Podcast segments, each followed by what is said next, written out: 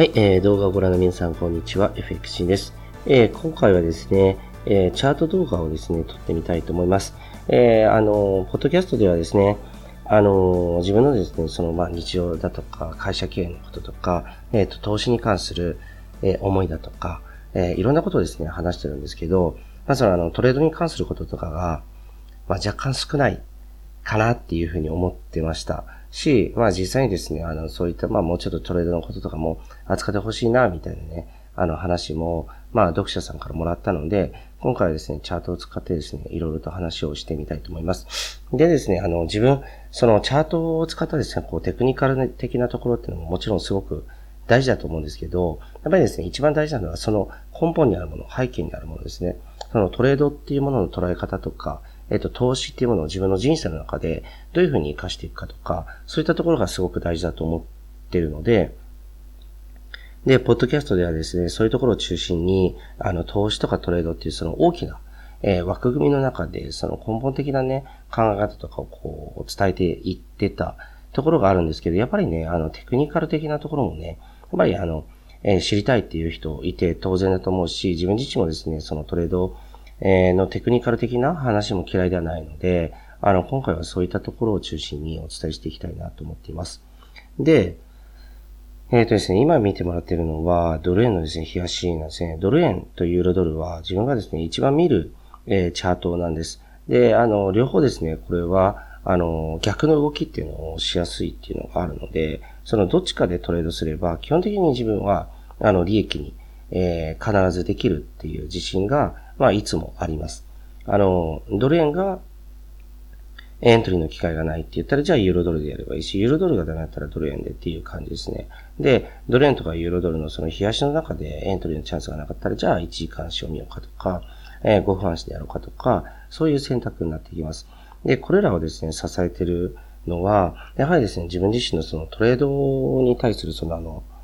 うーん、まあ、ロジックの集積ですよね。あの、たくさんロジック、もう本当あの、簡単に言えばですね、簡単に言えば、ロジックっていうのは僕はすごくたくさん持ってるんです。ですから、あの、どんな場面であっても、あ、これはあのロジックが使える。あ、この、これは、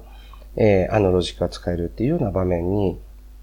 まあ、必ず出会うことができるんですね。だから、もちろん初心者向けとかのコンテンツとかでは自分はですね、その、えー、トレードのチャンスっていうのを待つっていうことの重要性とかも伝えたりするんですけど、それはですね、そのロジックを使う上でっていうことですね。だから、あの、それぞれのですね、学習の、えっ、ー、と、レベルっていうのがあるので、あの、ある程度こう、たくさんロジックをこう習得して、いろいろこう、組み合わせで使えるようになった人っていうのは、基本的に毎日、そのまあ、あり手に言えばね、お金を稼ぐチャンスっていうのがいくらでもあるっていう、それがですね、まあ、FX のトレードのすごく大きな魅力かなと思うんですよね。で、この、えー、ドル円のですね、チャートとかに関してもですね、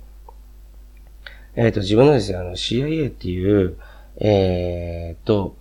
あの、あれがあるんですよ。その、あの、なんクラブがあるんですね。そのトレーダーたちのですね、クラブで、まあ普段はですね、その募集してないんですけど、そこの中ではですね、お伝えしているんですよね。えっ、ー、と、この、えっ、ー、と、このあたり、105円あたりが、ここが底になるっていう話をまずさせてもらってたのと、あとはトレンドが転換したので、そろそろ買いですよっていう話をね、えっ、ー、と、事前にさせてもらってたんです。で、根拠っていうのは、もちろんきちんと、まあ、あるといえばあるんですけど、あの、一つはですね、ここまでのですね、あの、大きな下げですね。で、あの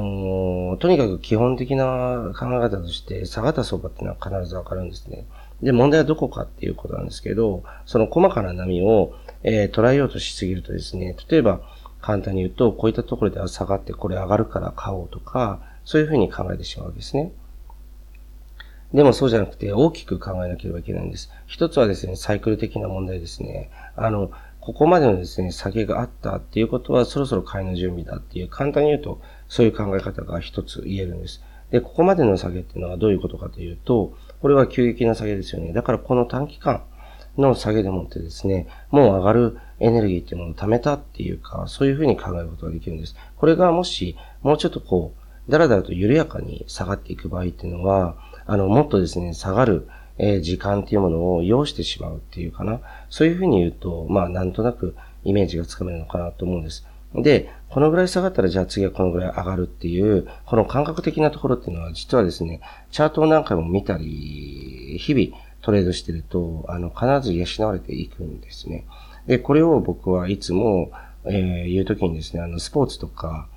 うーん、語学の習得とか、そういったものに、えー、まあ、と同じですよっていう言い方をしてるんですね。あの、スポーツの習得とか考えてもらってもいいんですけど、例えば、じゃあ、えー、例えば簡単にテニスとかにすると、テニスとかですね、最初はですね、まあボールがですね、じゃあバウンドして、えー、どのくらいの感覚で返ってくるかっていうところっていうのは、つかめないから、結構ミスしたりしますよね。けれども、そのうち感覚っていうのがつかめてくるんです。けれども、大事なところなんですけど、あの、一つとしてですね、同じショットっていうのはないわけですね。必ずですね、その時のコートの状態とか、あとは相手がですね、あの、打った、えっ、ー、と、ボールのですね、うーんと、えー、なんだろう、その勢いとかっていうのは、あの、絶対にですね、あの、100%一致するものっていうのは必ずない。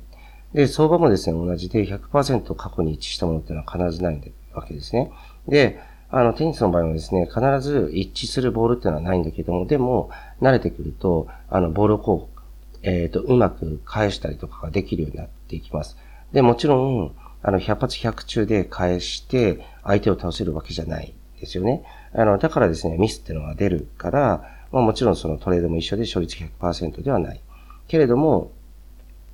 えー、限りなくですね、勝率をですね、こう上げていくっていう方法は、もちろん存在してて、その、えー、と、大きなところっていうのが、まあ、ロジックの習得だったりとか、あとは、それを使いこなすためのですね、慣れなんですよね。あの、相場を、えー、見て、あ、大体このぐらいの、えっ、ー、と、サイクルで動いてるなっていうのに、こう、慣れていくっていうことですね。大体こういうボールをですね、相手がこう返した時っていうのは、あの、大体この位置まで下がって、こういう風にボールを返すっていうのと、同じような感じっていうと、まあ、なんとなくは伝わるのかなって思います。まあ、全部は伝わらないと思うんですけど。はい。で、僕はですね、あの、CIA っていうですね、あの、うんと、あの、投資クラブですよね。そのトレーダークラブなんですけど、えっと、そちらですね、会員の皆さんにお伝えしたときに、まずですね、このあたりで、あの、止まりますよっていう話をしたんですね。で、それはなぜ分かったかっていうと、それはまず一つはサイクルなんです。だから100%じゃないです。絶対に当たるっていう保証はもちろんないけども、それはですね、期間的なサイクルなんですね。いいですか？ものすごく簡単に言うと、例えば、えー、っとですね、あの、この、うん、どう言えばいいんだろう。この期間っていうのが、例えばまあ短いと。この上昇の期間が短い。で、その場合っていうのは、このサイクルの、あまあ、あの、なんだ、期間が短いので、だからもうちょっとですね、上がるっていう余地を残す。だからすぐに売っちゃいけないよっていうことが言えたりするわけですね。で、えっ、ー、と、ここのところは、今度は、えっ、ー、と、この、あの、直近のですね、過去の動きから見て、結構ですね、急激な、えっ、ー、と、急角度の下げがですね、一気に続いて、かつですね、それが長期間続いたんですね。ということは、もうそろそろ、あの、相場が変わるんじゃないかっていう話をしたんですね。で、あのえっ、ー、と、それに関しては、えっ、と、前回のですね、えっ、とですね、あの、止まってるところですよね。えっ、と、えっ、と、ごめんなさい。と、これ日足なので、これ週足にさせてもらうと、はい。と、ちょっとわかりやすいと思うんですけど、あのー、これ週足にしたときに、あの、ここでですね、一気に相場が変わってるんですね。大きな買いが入ってる。やはりですね、こういったそのライントレードっていうのは非常に有効なんですね。で、ライントレードと何かのロジックを組み合わせて、これでトレードを練習したら本当にですね、あの、大きく利益っていうのをこう稼いでいけるっていうことが、本当実感してもらえると思うので、まあ、そうしてるトレーダーのね、あの、この、えー、メルマガとかのその読者の方っていうのは多いと思うんですけど、今一度、えっ、ー、と、まあ、もっと利益を上げるためにも考えてほしいなと思うんですよね。で、ここから上がってるっていうのも、だからここも僕は見てるわけですね。ここを見て、で、その前は僕は、えっ、ー、と、ここを見てたので、ここで止まるんじゃないかっていう話も実はしてるんです。で、止まるんじゃないかっていう話をしたけども、でも下がってしまったので、じゃあこれは、あの、もし買った人がいたら、えっ、ー、と、損を、あの、少なく限定して切った方がいいですよっていうことを伝えて、で、次、えっ、ー、と、反転するとしたらここだろうという話をしてました。で、ここの時っていうのは僕はサイクル的にはですね、ちょっと短いかなっていうふうに思ったんです。で、これ、週足見てもらうと、このサイクルで来てますよね。で、こっからサイクルの幅っていうのが大きくなってるんです。で、大きく、大きく、もっと大きくなって、そしてでもこれは、あの、角度が急なんですよね。だから角度が急なので、もっと早くに切り替えが起こる。大きくじゃなくてもっと早くに切り替えが起こると思って、僕はこのあたりを一つの目安で一回言ったんですよね。でも、えっ、ー、と、相場はその意に反してですね、下がってしまった。じゃあ次はここだろうっていうことを言いました。で、自分自身はこれは冷やしなので、あの、ちょっとずつちょっとずつ買い増していくっていう話をしてて、えっ、と、このあたりで買い増していきますよっていう話をしました。で、あの、それがですね、えっ、と、僕の場合は損切りをしなかったんですけど、えっ、ー、とですね、もし損切り、まあ、これ損切りしなくてもなぜ大丈夫だったかっていうと、その後の、ここっていうのは、もうこれは硬いっていうふうに思ってたので、で、これが急激なので、あの、できるだけ、まあ、もうこのあたりには、もうこれは必ずどっかで、えっ、と、えっ、ー、と、サイクルがこう変わってですね、上昇に転じるだろうっていうことは言えたっていうことですね。で、僕はこのあたりから買って、買いましてっていうことで、今、ホールド中っていうことです。で、えー、相場自体は、えー、上がってる状態ですよね。ですから、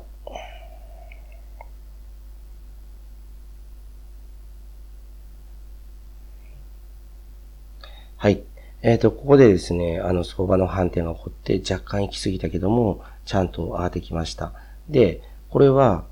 あのー、その前のですね、売りを出すときもですね、売りのじゃあエントリーポイントっていうのは、こういう風になるわけですよね。ここだったら、ここで、えっ、ー、と、相場が、えー、ぶつかって下がるから、売りに入るっていうことができるわけです。で、ここを逃したら今度はこうがあるわけですよね。はい、ここで相場が一気に走って、で、ここに、えー、当たるということですね。ここまで上がってこない時もあります。ですから、あの、切り返したらですね、あ、えっ、ー、と、当たって切り返したから入るんじゃなくて、えっ、ー、と、このエリアの中で、えっ、と、切り返したらエントリーするってことですね。これは超えないわけですから、ここを超えずに、次もこうやって下がってきたら、陰線を出したんだったらエントリーして、ここまで取れるでしょっていう感じですね。で、今はこの上昇サイクルにえー、乗ったわけですね。はい。では、上昇サイクルはどういうふうに作られているかっていうと、一つはですね、ここです。えー、ここを超えて一気に上がりました。で、これがですね、この陽線は強いですよね。あの、一気に伸びてますから、一気にドル買いが入ったっていうこと。これで、もうこのトレンドは、もはや完全に確定状態ですね。で、これが強すぎるので、ここまで、え、買った人たちが売らないんですね。はい。売らないので、ここで相場が止まってしまってるっていう状態です。はい。で、あの、僕自身はもうホールドし、あの、ずっとしてるのでいいんですけど、ここからじゃあ買いますっていう人は、ここを逃しましたっていう人は、そしたらですね、次をやっぱり待つべきかなと思いますね。で、次は、今度はやはりここです。えっと、ちょっと弱いんですよね。あの、ここと違って弱いですよね。で、ここの売りの時と違ってまた弱いんですね。ちょっと弱いんですけど、まだ余力があるというふうに僕は見てますので、まあ、ここから切り返した時に、えっ、ー、と、買うという選択は、これはありかなと思っています。はい。で、どこまでを目指すかっていうことですけど、やっぱりそれはですね、僕自身もちろん神様じゃないので、それは絶対わからないわけですね。で、じゃあ、えっ、ー、と、一つ目の目標っていうのは、結局は、ここに置くのが一番、まあ、セオリー通りと、えっ、ー、と、ライントレードとしてセオリーだということですね。であれば、まあ、ここまで行くというふうに強く仮定することができるので、まだこれは買ってもいいですよっていう話ができるということですね。で、えっ、ー、と、今回お話したのはこれあくまでライントレードに関してなんですけど、こういうですね、ロジックをあの複数こう組み合わせると、もう本当にあの、エントリーチャンスもいくらでもあるし、負けるっていうことは本当に想定しづらいような、そんなトレードができるんですよ。だから、まあ、あの、トレードに関しては、こう、いろいろとね、これからもね、あの、お話しする機会たくさんあると思うんですけど、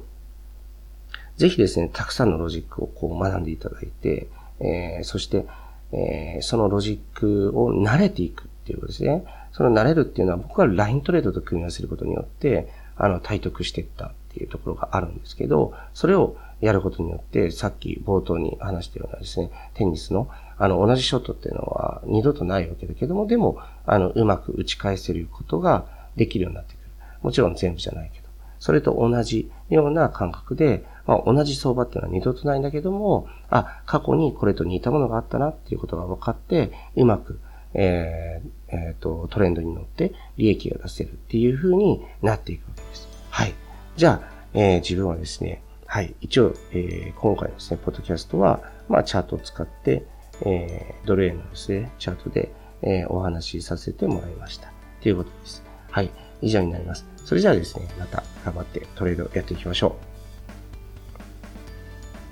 今週の放送はいかがでしたでしょうか？弊社クロスリテイリングでは投資に関わるさまざまな情報を発信していますひらがな3文字で「投資」に教科書の「科」で「投資家」と検索してみてくださいねそれではまた次回お会いしましょうこの番組はクロスリテイリング株式会社の提供でお送りしました。